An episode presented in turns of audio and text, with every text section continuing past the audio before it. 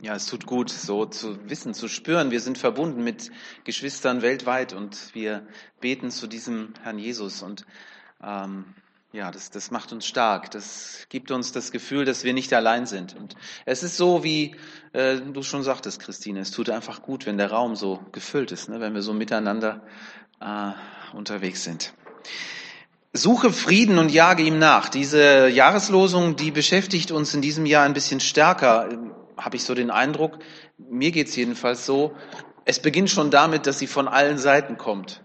Ihr lest sie da, ihr lest sie dort, ihr habt äh, schon mindestens zwei Predigten dazu gehört und ich knüpfe heute noch einmal an.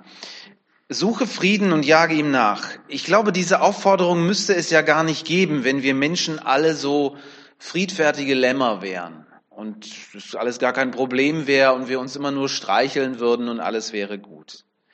Aber das ist nicht so. Außer, außer unter uns Christen, gell? Wir vertragen uns immer alle wunderbar und immens. Nicht? Also eure Gesichter verraten mir so ein bisschen was anderes und äh, von daher glaube ich, ist es auch gut, dass wir uns darüber mal Gedanken machen. Ich sagte das vorhin ja auch schon, ne, dass wir uns da als Christen manchmal zoffen und zwar nicht erst seit Martin Luther, das hat schon viel früher angefangen. Wir müssen nur einmal ins Neue Testament hineinschauen, um festzustellen, Streit gab es von Anfang an. Der Grund ist, glaube ich, ganz einfach unsere Unterschiedlichkeit. Suche Frieden und jage ihm nach. Diese Aufforderung motiviert uns, dass wir eben trotz all unserer Unterschiedlichkeit nicht auseinanderlaufen, sondern dass wir eine gemeinsame Mitte suchen, dass wir zusammenhalten, dass wir um gemeinsame Lösungen ringen, dass wir auch gute Kompromisse schließen. Ja, es gibt auch faule Kompromisse, ja, aber es gibt eben auch gute und an den solchen werde ich uns heute mal ein bisschen vor Augen malen. Es geht um das Thema richtig streiten. Wie können wir richtig streiten? Ähm, ein gutes Beispiel dafür, wie das gehen kann, gibt uns Lukas in der Apostelgeschichte. Ich werde uns gleich so ein bisschen hineinführen in diesen Konflikt, den wir da haben. Um ihn so richtig zu verstehen, ein bisschen ein paar Worte zu der Vorgeschichte. Pfingsten. Der Heilige Geist wird ausgegossen auf Menschen, die an Jesus Christus glauben. Die erste Gemeinde in Jerusalem wird gegründet. Und dann geht es los in Riesenschritten. Überall im römischen Reich entstehen kleine und größere Gemeinden. Überall kommen Menschen zum Glauben an Jesus. Und nicht nur die Juden. Im Gegenteil. Eine dieser großen neuen Gemeinden ist eine in Antiochia. Und zwar gibt es zwei Antiochias, wenn man ähm, in den Bibelatlas hineinschaut. Gemeint ist die, die große Gemeinde in ähm, Antiochia in Syrien. Das Besondere an dieser Gemeinde ist, dass sie zu einem sehr, sehr großen Teil aus Menschen bestand, die griechische Prägung hatten, die also vorher ihre griechischen Götter angebetet hatten, die sozusagen aus dem Heidentum kommen. Es gab sicher auch ein paar Juden in dieser Gemeinde, aber das meiste waren eben heidnisch geprägte Menschen. In dieser Gemeinde, die ist auch deswegen wichtig, hat Paulus ähm, zusammen mit Barnabas seine Berufung erfahren. Hier wurden sie ausgesandt in die Mission. Sie haben ihre erste Missionsreise in, in äh, der heutigen, das ist, ist das Gebiet der heutigen Türkei gemacht, haben dort überall von Jesus erzählt, haben Gemeinden gegründet und sie sind gerade vom Heimaturlaub zurückgekehrt und kommen zurück in ihre Gemeinde und es kommt zu Problemen. Ich lese ähm, in unseren Text hinein. Ich werde immer wieder Abschnitte lesen, weil es ist ein ziemlich langer Text, damit ähm, wir einfach da nicht überfordert sind. Apostelgeschichte 15, wer mitlesen möchte. Ich lese zunächst die Verse 1 bis 3. Da kamen einige Männer aus Judäa in die Stadt und begannen die Gläubigen zu lehren. Sie sagten, wenn ihr den jüdischen Brauch der Beschneidung nach der Lehre des Mose nicht einhaltet, dann könnt ihr nicht gerettet werden. Paulus und Barnabas widersprachen dieser Auffassung nachdrücklich und es kam zu einem heftigen Streitgespräch. Und schließlich wurden Paulus und Barnabas in Begleitung einiger Männer aus Antiochia nach Jerusalem geschickt, wo sie mit den Aposteln und Ältesten über diese äh, Frage sprechen sollten. Unterwegs machten sie in Phönizien und Samaria Halt, um die dort lebenden Gläubigen zu besuchen. Sie erzählten ihnen zur großen Freude aller, dass sich nun auch die Nichtjuden bekehrten. Soweit zunächst. Also, unter den Judenchristen, vor allem in der, in der, in der Ursprungsgemeinde in Jerusalem, ist das gar keine Frage. Darüber wird nicht diskutiert. Das ist ganz, ganz logisch. Männer werden nach wie vor beschnitten, man isst kein Schweinefleisch und der Sabbat ist einzuhalten. Und es ist ganz klar, wer ein guter Christ sein will, wer an Jesus glauben will, der muss erstmal ein ordentlicher Jude werden. So. Die Heidenchristen in Antiochia, die haben diesen, diese ganzen Traditionen, die kennen das gar nicht. Und je nach Veranlagung sind sie jetzt entweder verunsichert, dass sie sagen, ja Moment, stimmt dann was nicht mit unserer Bekehrung? Haben wir vielleicht gar nicht den Heiligen Geist bekommen? Müssen, müssen wir das jetzt machen, wenn die das doch sagen? Und andere sind wahrscheinlich sogar eher verärgert. Unterstützt werden sie von Paulus und Barnabas, die auch beide der Meinung sind, Christen sind frei vom mosaischen Gesetz. Weil es aber eine zentrale Frage ist, die nicht einfach so beantwortet werden kann und die in der Zukunft ja alle Christen betreffen wird, will die Gemeinde in Antiochien hier nicht alleine entscheiden. Man sucht den Rat der Urgemeinde. Hier entdecke ich ein, ein erstes wichtiges Ding, was für uns wertvoll ist. Wenn wir in der Gemeinde über Dinge uns auseinandersetzen, wo wir uns nicht einig sind, ist es hilfreich, wenn wir damit nicht allein bleiben. Wenn wir sagen, es gibt andere Christen im Landesverband, in unserem Bund, vielleicht in einer benachbarten Gemeinde, bleiben wir mit den Problemen nicht allein. Lass uns uns zusammensetzen, lass uns miteinander darüber reden, miteinander beten, um so zu einer Entscheidung zu kommen. Hier wird also deutlich, wie wichtig das ist, dass wir nicht alleine bleiben bei Entscheidungen. Wir sind in diesem Konflikt hier ähm, bei einer Sache, ähm, bei einer Frage, die bis heute bedeutsam ist. Wir, die Form hat sich vielleicht geändert, aber die Frage ist geblieben, nämlich die, wann ist ein Christ ein Christ? Was gehört denn nun dazu? Werden wir gerettet durch Jesus allein? Oder äh, kommt da noch was dazu? Muss man noch irgendwas machen? Wie können Christen dann auch wenn sie unterschiedlich geprägt sind, unterschiedliche Herkunft haben, wie können die dann praktisch zusammenleben? Ihr Lieben, es ist das Jahr 49 nach Christus, das erste Kirchenkonzil in Jerusalem und Lukas hatte Einblick in das Protokoll. Ich lese weiter aus ähm, Apostelgeschichte 15 ab Vers 4. Als sie in Jerusalem ankamen, wurden Paulus und Barnabas von der ganzen Gemeinde sowie von den Aposteln und den Ältesten willkommen geheißen. Sie berichteten, was Gott in der Zwischenzeit durch sie bewirkt hatte. Aus dann erhoben sich einige der Männer, die vor ihrer Bekehrung Pharisäer gewesen waren und erklärten, die Nichtjuden müssten unbedingt beschnitten werden und sich an das mosaische Gesetz halten. Daraufhin setzten sich die Apostel und Gemeindeältesten zusammen, um über diese Frage zu entscheiden. Nach längeren Beratungen erhob sich schließlich Petrus und wandte sich an die Versammlung. Hier machen wir wieder einen kurzen Halt. Schauen wir uns an, was hier passiert. Auch hier können wir wieder diverse Dinge von den ersten Christen lernen, wie sie mit diesem Konflikt umgegangen sind. Zunächst finde ich, wird deutlich, dass sie in einer sehr, sehr großen Offenheit hier miteinander dieses Thema ansprechen. Es ist ja kein einfaches Thema. Und da gehen die äh, Emotionen hoch auf beiden Seiten. Aber sie können darüber miteinander reden und beide Positionen kommen offensichtlich zu Wort. Hier wird erwähnt, dass die Pharisäer, die, das sind so, wenn man so will, die Konservativen, ja, die, äh, denen ist natürlich wichtig, dass man das Gesetz des Mose auch weiterhin beachtet. Die sind zum Glauben an Jesus gekommen, aber sie sagen, nein, nein, also Gott hat ja durch Mose das Gesetz gegeben. Gott war das. Und deswegen ist das gut und deswegen müssen alle Christen das jetzt auch beachten. Also wir verstehen an der Stelle, denke ich, auch ein Stück weit, warum es zu diesem Konflikt kommt. Es ist ja auch schwer zu beantworten, die Frage. Muss oder muss nicht. Ne? So. Dann ist da die Position von Petrus. Da sage ich gleich noch ein bisschen mehr dazu. Interessant finde ich, dass ähm, Petrus und die Pharisäer nicht irgendwie, also hier wird nicht gesagt, die Pharisäer durften auch mal sprechen, aber dann äh, wurde ihnen der Mund verboten. Und Petrus, der große Petrus, der darf natürlich jetzt ganz viel erzählen, sondern hier darf jeder reden. Hier ist eine ganz große Offenheit in dieser Versammlung da. Und ich glaube, hier lernen wir auch etwas ganz, ganz Wichtiges. Vor Jesus sind wir gleich. Ob wir Frauen oder Männer sind, ob wir viel Erfahrung haben oder wenig, Gottes Geist spricht durch uns alle. Und deswegen ist es wichtig, dass jede Position ähm, gehört wird. Ich finde es sehr wichtig, hier wird es deutlich, hier wird niemand unterbrochen, hier wird nicht manipuliert. Mit schlichten, aber ergriffenen Worten wird Petrus hier seine Erfahrung weitergeben, die er selber in der Begegnung mit nichtjüdischen Menschen gemacht hat. Und dann heißt es, und das ist auch ein ganz wesentlicher Punkt, nach vielen Beratungen, Vers 8. Also die haben sich das nicht einfach gemacht.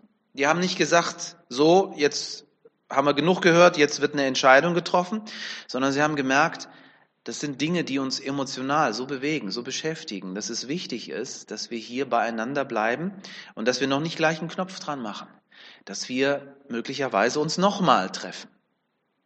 Ich kann mich erinnern, dass wir das so ähnlich gemacht haben vor ein paar Jahren, als es um die Frage ging. Und ich finde, diese Frage ist dem, was wir hier in der Apostelgeschichte finden, relativ ähnlich. Da haben wir miteinander uns zu Foren getroffen über die Frage, wie ist das mit, mit der Taufe? In welcher Form gehört die dazu? Taufe und Mitgliedschaft? Können wir da auch Ausnahmen machen, ja oder nein? Und ich meine jedenfalls, dass wir auch nach diesem Vorbild diese Frage angegangen sind dass jeder zu Wort kam und dass wir dann, als wir gemerkt haben, wir finden hier einen großen Konsens miteinander, dass wir dann erst eine Entscheidung getroffen haben und nicht einfach so ad hoc, zack und weg, sondern, und natürlich war es klar, dass es auch Leute gab, die dann mit dieser Entscheidung nicht hundertprozentig einverstanden waren, aber es war doch so, dass alle letztlich sagten, okay, wir stellen uns dahinter und ähm, sind dann eben auch dafür, auch wenn wir selber noch das eine oder andere Gegenargument haben. Ich finde das ganz spannend, so etwas. Und ich glaube, wir sehen hier einen wesentlichen Punkt in dieser Richtung auch in der Apostelgeschichte. Wie kommen wir in unseren Gemeinden zu Entscheidungen? Das ist eine ganz spannende Frage. Wir, wir werden hinterher ähm, auch in, in der Gemeindeversammlung das eine oder andere haben, wo möglicherweise eine Entscheidung getroffen werden muss oder wo wir auch spüren, es ist noch nicht dran. Wir müssen weiter im Gespräch miteinander bleiben. Und der Bericht in der Apostelgeschichte zeigt uns hier ganz wichtige Leitlinien auf. Noch etwas, die Gemeindeleitung wird hier erwähnt, also die Gemeindeältesten oder Gemeindeleitung. Hier wird deutlich, die übernehmen die Verantwortung, indem sie überhaupt erstmal diesen Raum für die Begegnung schaffen, für das Gespräch. Offensichtlich leiten sie diesen Gesprächsprozess. Sie bringen sich zwar selber immer wieder ein, aber sie, ähm, sie lassen einfach diesen weiten Raum für jeden, der etwas sagen möchte. Ich finde, wir lernen hier, wie wir Christen richtig streiten. Es geht ums Zuhören, es geht um Ausreden lassen, es geht darum, dass wir das Gehörte aufnehmen und es überdenken und nicht gleich widersprechen. Dann kommt Petrus, wie gerade schon angedeutet, Petrus hat hier einen wichtigen Beitrag und der hilft dann auch, wie man die Weichen stellt für das weitere Vorgehen und für die Lösung des Problems. Ich lese Apostelgeschichte 15 ab Vers 7 weiter. Petrus steht also auf und sagt, Brüder, ihr alle wisst, dass Gott mich vor einiger Zeit erwählt hat, auch den anderen Völkern die gute Botschaft zu verkünden, damit sie gläubig werden. Und Gott, der die Herzen der Menschen kennt, hat bewiesen, dass er auch sie annimmt, indem er ihnen genauso wie uns den Heiligen Geist schenkte. Er machte keinen Unterschied zwischen uns und ihnen, denn er reinigte auch ihre Herzen durch den Glauben. Warum zweifelt ihr nun an Gottes Weg, indem ihr ihnen eine Last aufbürdet, die weder wir noch unsere Vorfahren tragen konnten? Wir glauben, dass alle auf demselben Weg wie jene gerettet werden, nämlich durch die Gnade des Herrn Jesus Christus. Vermutlich ähm, kennt ihr diese Geschichte, sie ist in äh, Apostelgeschichte 10 äh, festgehalten. Petrus erlebt hier etwas unglaublich Spannendes. Es war nicht ganz freiwillig, dass er das Haus eines römischen Centurio namens Cornelius betrat. Er wollte da eigentlich gar nicht hin. Und Gott musste ihm dreimal eine ganz wichtige Vision schicken, um ihm deutlich zu machen, Petrus, es gibt keine unreinen Menschen. Ich mag die alle. Und ich möchte, dass sie alle von Jesus hören. Und ich möchte, dass sie alle einmal im Himmel beieinander sind. So, ihr, ihr kennt das, ne? Petrus ähm, sitzt auf diesem Dach und dann kommt dieses Leinentuch und auf einmal sieht er, da sind alle möglichen Viecher drin, auch so, so äh, Sachen, wo er sagt, das ist ja voll eklig. Und dann hört er von Gott her die Stimme, schlachte und iss. Und Petrus sagt, nein, dieser Versuchung werde ich widerstehen. Und dann kommt es nochmal und dann kommt es nochmal. Und dann beginnt Petrus so allmählich zu überlegen, was will mir Gott damit sagen? Und im nächsten Moment klopft es unten an der Tür und dann sind die Römer da und sagen, hier sollen Petrus wohnen, äh, kann der nicht bitte mitkommen? Wir möchten gerne das Evangelium von Jesus Christus von ihm hören. Und da, bang, wird es plötzlich für Petrus ganz klar, was dran ist. Ja, manchmal braucht es ein bisschen länger, bis es bei uns schnackelt. Gell? Ähm, wenn man so mit seinen eigenen Traditionen aufgewachsen ist, ist es ganz schwierig, sich in so eine ganz neue Situation hineinzulassen. Und ähm, Petrus macht das dann aber und erlebt ein Wunder. Damit hat er nicht gerechnet. Wenn man Apostelgeschichte 10 liest, er kommt in dieses Haus das Centurio, da, da ist alles voll. Der hat seine ganzen Verwandten und Freunde und wahrscheinlich auch die Bediensteten hat er alle eingeladen und die sind jetzt begierig, das Evangelium zu hören. Und dann passiert etwas, das, das ist unglaublich. Das, das, sowas, sowas macht nur Gott. Ne? Petrus sagt das hier mit ganz kurzen Worten, aber es lohnt sich, diesen Bericht nochmal zu lesen aus ähm, Apostelgeschichte 10, weil deutlich wird, Petrus kommt mit seiner Predigt gar nicht zu Ende. Er wird in der Mitte irgendwo unterbrochen. Er hat noch gar nicht alles erklärt. Und auf einmal merkt er, der Heilige Geist fällt auf die Menschen. Das, das beeindruckt mich immer ganz stark, wenn, wenn ich das so erleben darf, ja, dass, dass äh, wir haben so unsere Schubladen, unsere Vorstellungen, was alles passieren muss. Jetzt muss ich ihm das alles ganz genau erklären und dann, äh, jetzt darf er sich bekehren und, und Gott ist schneller. Gott ist schon da. Und er hat alles schon vorbereitet. Und der Heilige Geist kann es nicht abwarten, bis Petrus endlich zu Ende kommt. Ich hoffe, ich überfordere euch nicht und erzähle euch wieder hier so viel. Aber ähm, mich, mich bewegt das total. Ich habe das auch selber mal so erlebt. Wir hatten diesen Alpha-Kurs. Und ich habe die Leitung gehabt und wenn man die Leitung hat und was erzählt, dann ist man immer so ein bisschen aufgeregt, ich jedenfalls. Und, äh, und dann sitzt da eine Frau in der ersten Reihe und ich sehe auf einmal, sie fängt an zu weinen. Ne? Und äh, ich habe gedacht, was soll das denn jetzt? Ich, ich möchte hier gerne zu Ende kommen, gell? Und, und dann soll es weitergehen. Gell? Und dann stupst mich die Frau vom Gemeindeleiter an, die war auch so im Raum. Ich sagte, Viktor, die bekehrt sich jetzt. Ja, so ist das. Offen sein für das Wirken Gottes, das äh, kommt hier einfach ganz stark so zum Vorschein. Und diese, diese Erfahrung von Petrus, die war so stark, dass ihn das seither nie wieder losgelassen hat. Und dieses Erlebnis, das erzählt er hier offensichtlich noch einmal vor versammelter Mannschaft. Und das stellt entscheidende Weichen, wie es weitergeht mit den Römern, mit den Griechen, mit Menschen, die diesen jüdischen Background überhaupt nicht kennen. Für Petrus war seitdem klar, es gibt für Gott keinen Unterschied, ob ein Mensch Jude oder Heide ist. Allein der Glaube, allein die Gnade retten. Ja, und dann fast nebenbei, das ist auch so eine Spitze, merkt er an, er sagt, ähm, ihr lieben jüdischen Genossen, überlegt doch mal, was wir uns gequält haben über die Jahrhunderte beim Halten des Gesetzes und es hat uns trotzdem nicht zu Gott gebracht. Ja, warum sollen wir denen das jetzt auch noch aufbürden? Nach dieser persönlichen ähm, Rede ähm, wo die Gemeinde wahrscheinlich wirklich nochmal ganz neu aufgehorcht hat, können nun Paulus und Barnabas noch einmal berichten, was sie in ihrer Mission unter den Heiden erlebt haben und sie bestätigen, was Petrus gesagt hat. Ich lasse das jetzt mal aus. Dann meldet sich Jakobus zu Wort. Jakobus hatte damals schon ein, ein wichtiges Amt. Viele sagen, er war wahrscheinlich einer der Gemeindeältesten. Er war vielleicht auch so etwas wie der Gemeindeleiter in der Jerusalemer Gemeinde.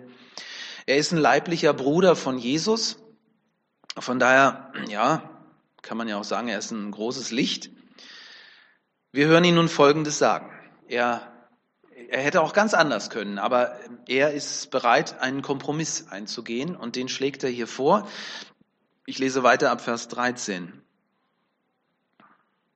Als sie geendet hatten, stand Jakobus auf und sagte, Brüder, hört mich an. Petrus hat euch erzählt, wie Gott zum ersten Mal die Nichtjuden aufsuchte, um sich aus ihnen ein Volk zu wählen, das seinen Namen trägt. Diese Bekehrung der Nichtjuden stimmt ja mit den Voraussagen der Propheten überein. Es steht nämlich geschrieben, danach werde ich zurückkommen und das gefallene Königreich Davids wiederherstellen. Aus den Trümmern werde ich es wieder aufbauen Und ich werde es wiederherstellen, damit die übrig gebliebenen den Herrn suchen, die Nichtjuden eingeschlossen, alle, die ich zu mir gerufen habe.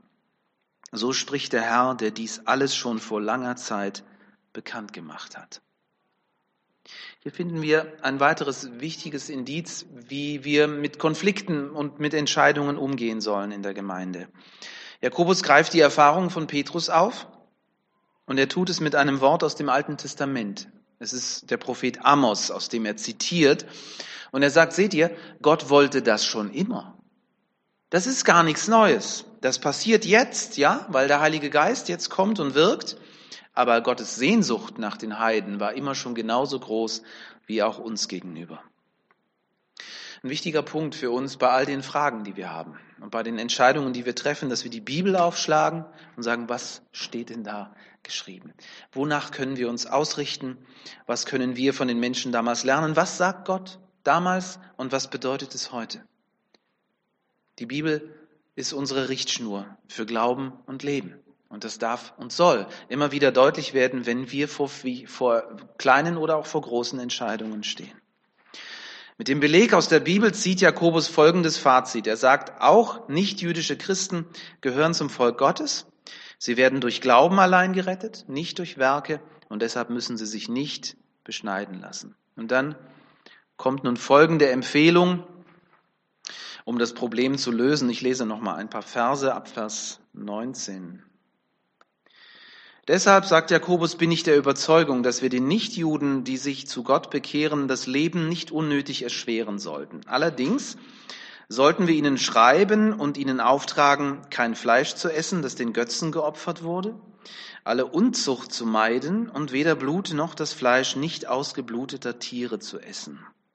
Denn seit vielen Generationen wurden diese Vorschriften aus dem Gesetz des Mose Sabbat für Sabbat überall in den jüdischen Synagogen gepredigt. Im ersten Moment stutze ich und denke, Moment mal, versucht er jetzt hier durch die Hintertür dann doch nochmal mit dem Gesetz reinzukommen? Im ersten Moment scheint es so. Drei Dinge benennt Jakobus, an die sich auch nicht jüdische Christen bitte in Zukunft halten sollen. Es ist spannend, sich das anzuschauen. Diese drei Dinge sind im Heiligkeitsgesetz Israels verankert, 3. Mose 17 und die folgenden Kapitel kein Götzendienst,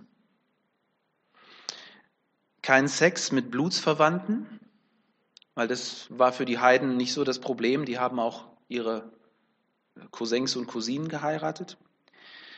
Und kein Verzehr von Blut. Hm. Warum diese Dinge? Warum sind gerade diese drei Dinge für Jakobus so wichtig? Ganz einfach. Ein Judenchrist würde ganz schwer damit klarkommen, dass sein heidenchristlicher Glaubensbruder, der in derselben Gemeinde mit ihm arbeitet und wirkt und zum Gottesdienst geht, sich über diese drei Dinge hinwegsetzt. Um also auch in Zukunft ein Zusammenleben von Juden und Heiden zu ermöglichen, machen die heidenchristlichen Geschwister es den jüdisch geprägten leichter, wenn sie diesen Kompromiss eingehen und sich an diese wenigen Vorschriften halten. Also, wir merken, es geht Jakobus nicht darum, doch noch das Gesetz durch die Hintertür reinzukriegen. Es geht um einen Kompromiss. Es geht um eine Möglichkeit, dass man trotz Unterschiedlichkeit in Frieden miteinander lebt. Suche Frieden und jage ihm nach. Das ist das Motto.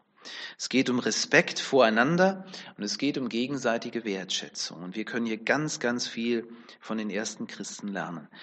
Ja, ein Kompromiss, bei dem jeder etwas abgibt, aber auch etwas gewinnt und die Gemeinschaft besteht weiter. Dieser Lösungsvorschlag wird von der Gemeinde mehrheitlich angenommen und Lukas schreibt dann Folgendes. Ich lese noch einmal in den Text hinein, ähm, Apostelgeschichte 15 ab Vers 22. Daraufhin bestimmten die Apostel und Ältesten und die ganze Gemeinde in Jerusalem einige Männer, die sie mit Paulus und Barnabas nach Antiochia in Syrien schickten um über diese Entscheidung zu berichten. Die Männer, die gewählt wurden, waren zwei der Leiter der Gemeinde, Judas, auch Barsabas genannt, und Silas. Der Inhalt des Briefes, den sie mitnahmen, lautete wie folgt. Diesen Brief schreiben die Apostel und Ältesten, eure Brüder in Jerusalem, an die nichtjüdischen Gläubigen im syrischen Antiochia und in Silizien. Wir grüßen euch. Wir haben erfahren, dass einige Männer aus unserem Kreis euch beunruhigt und mit ihren Aussagen verunsichert haben. Ihr sollt wissen, sie waren nicht von uns gesandt. Und nachdem wir nun einstimmig zu einer Entscheidung gekommen waren, hielten wir es für das Beste, euch diese Männer zu schicken mit unseren beiden lieben Brüdern Barnabas und Paulus, die für Jesus Christus, unseren Herrn, ihr Leben aufs Spiel gesetzt haben. Wir schicken euch Judas und Silas, die euch mitteilen sollen, dass wir zu eurer Frage nun Folgendes beschlossen haben. Denn durch den Heiligen Geist haben wir beschlossen, euch keine größeren Lasten aufzuladen als diese Esst kein Fleisch, das Götzen geopfert wurde, und weder das Blut noch das Fleisch nicht ausgebluteter Tiere, und meidet alle Unzucht. Wenn ihr euch daran haltet, handelt ihr richtig. Lebt wohl. Die vier Boten brachen sofort nach Antiochia auf, wo sie eine Versammlung aller Gläubigen einberiefen und den Brief überreichten. Und als sie diese ermutigende Nachricht gelesen hatten, freuten sich alle Anwesenden. Danach sprachen Judas und Silas, die beide die Gabe der Prophetie besaßen, noch lange mit ihnen, um sie im Glauben zu ermutigen und zu stärken. Die beiden blieben noch eine Zeit lang dort und wurden dann mit reichen Segenswünschen der Gemeinde von Antiochia, an die sie gesandt hatten, nach Jerusalem zurückgeschickt. Paulus und Barnabas blieben in Antiochia, um viele andere zu unterstützen, die dort das Wort des Herrn verkündeten und lehrten. Soweit die haben alle miteinander aufgeatmet. Ähm, der Konflikt war in dem Sinne vielleicht nicht ganz beendet, er kam vielleicht irgendwann später wieder neu auf. Das Miteinander zwischen judenchristlichen und heidenchristlichen Christen war ähm, grundsätzlich schwierig. Das ist immer so, gleich und gleich gesellt sich gern. Aber ein erstes Kirchenschisma, eine Trennung, konnte hier vermieden werden. Warum? Weil Christen bereit waren, Frieden zu suchen und ihm nachzujagen, aufeinander zu hören und Schritte aufeinander zuzugehen. Und dieses weise Vorgehen, das brauchen wir immer wieder auch. Suche Frieden und jage ihn nach.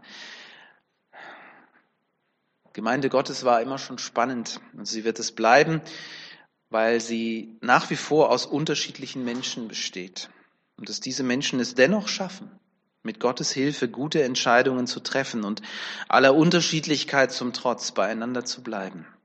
Das möchte der Heilige Geist schenken, der uns miteinander verbindet. Amen.